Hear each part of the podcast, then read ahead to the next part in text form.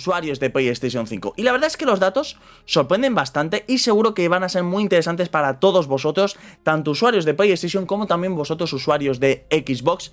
Y aquí quiero decir un par de cosas muy claras. Y si realmente los usuarios de PlayStation pues no aprecian sus exclusivos. Pero bueno, ¿de dónde viene toda esta información? Básicamente una empresa de estadísticas y todo eso ha revelado lo que viene siendo los juegos más jugados de PlayStation, ¿vale? Aquí hay unas gráficas y todo eso. Todo relacionado en No es nada ten un 20% de fantasía. Non aceptamos queixas.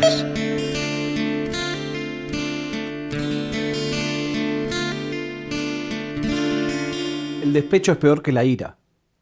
Porque el despecho es como ira con amor, con tristeza. Es una emoción que tiene una fuerza increíble. Vos puedes estar enojado con alguien, muy enojado con alguien. Puedes estar defraudado por alguien. Pero si estás despechado, es como todo eso al cuadrado o al cubo. Todo lo que hoy escuchen está teñido de ira, despecho y envidia. Salió la PlayStation 5. Yo todavía no la tengo. Y probablemente no la tenga por un tiempo largo. Por distintos motivos, no la tengo. Pero ese no tenerla me hizo ser espectador. Me tomó del otro lado. Estoy en otro país, estoy en otro momento, no estoy trabajando en un programa de tecnología. Y claro, cuando estás del otro lado del mostrador ves los hilos y ves los juegos y empezás a pensar un poco de otra manera? ¿Qué ve el otro? Bueno, básicamente en Europa en general y en España en particular hay bastante lío porque la consola no está. Está mega agotada. Y hubo una estrategia de comunicación que fue que un montón de influencers españoles el día del lanzamiento aparecieron mostrando sus consolas, lo cual es lógico. Pero no solo eso, sino que hicieron, por un lado, un video con Ibai, que estuvo muy bien, hizo una transmisión de Twitch, que después resulta que nos enteramos que era una grabación de un corto de ficción de una sola toma. Me parece muy fino explicar eso y que al, al consumidor le interese todo eso, porque son como cinco capas. Un cortometraje de ficción, rodado una sola vez, en vivo, pero eso por un lado, y después hicieron todo otro video que está protagonizado por Rubius y donde aparecen figuras españolas, aparece Broncano, que es el referente de la tele de los jóvenes, si querés, no tan jóvenes, pero de la tele como más contestataria, aparecen un montón de figuras.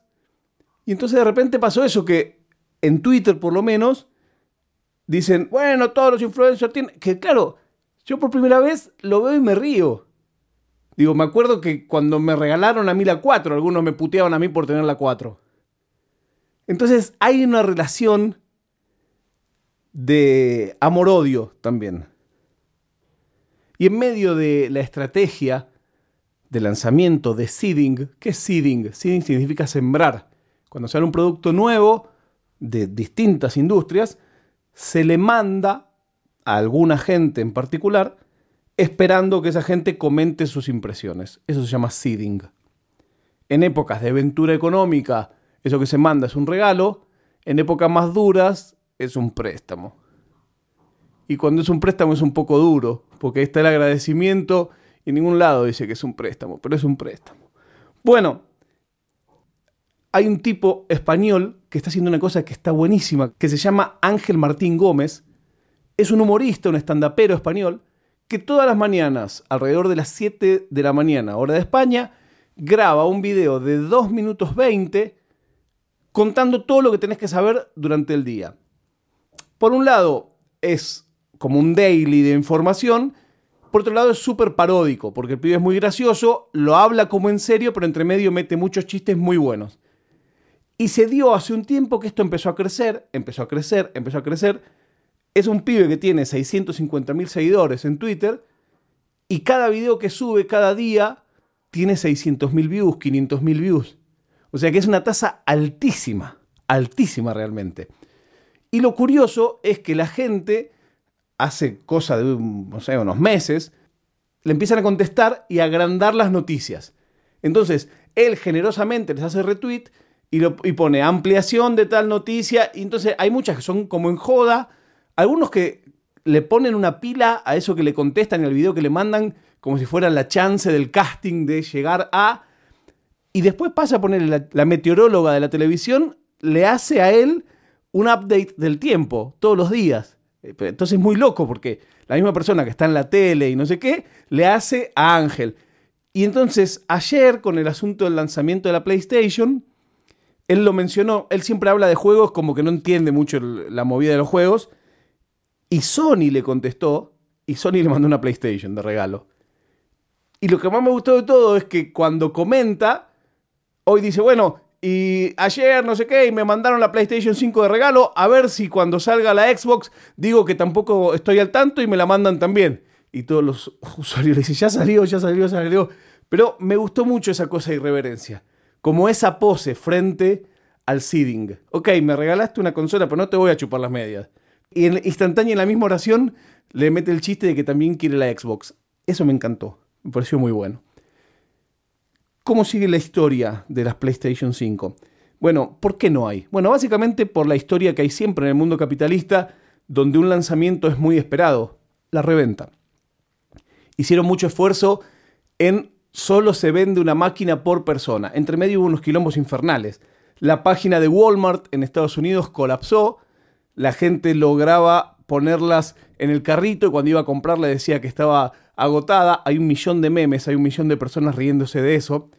Y en España pasó algo similar. La cadena Game anunció que ayer a las 9 de la mañana iba a tener stock nuevamente no para entregar ya, sino para volver a pre-reservar y ellos después te iban a decir cuándo te lo entregaban. Bueno, la página colapsó, se les cayó la página, todo el mundo hablando. Estamos hablando de empresas requete gigantes, ¿eh? Bueno, está agotadísima. Corte A, aparecen fotos de chabones que tienen 10, 11, 20. Y ya vi en venta la misma consola que vale 500 a 1000. Y como siempre, la solución no es de las corporaciones, sino de los individuos, les quiero contar una cosa que vi para solucionar o para paliar la reventa que realmente me gustó y mucho. Hay unos chabones en Estados Unidos que llaman a dos revendedores distintos y citan a uno en la casa del otro. Por supuesto, los buscan unos que estén, ponerle a 4 kilómetros, 5 kilómetros. Pero claro, si te vas a ganar el doble, la van a entregar. Entonces los mandan a entregar la consola y cuando tocan el timbre, el que abre sale con una consola. Y ahí se encuentran y son dos revendedores. Todo eso después lo documentan y lo suben a internet como si fuera una broma más de todas las que se hacen en internet. Me pareció una cosa original no termino de saber si está bien o si está mal, pero me sacó una sonrisa. Que alguien joda a los revendedores. Mientras tanto, habrá que seguir dándole F5 o pedirle a Ángel, si no va a usar la suya, que acá se la podemos cuidar. Así termina esta semana. Vamos rumbo al episodio 80. Gracias a quienes escribieron, gracias a quienes dieron reseña en Apple Podcast, gracias a quienes compartieron este podcast con otra gente. Hoy en la mañana me llegó un correo precioso y ese es el motor de este podcast que se llama No es nada.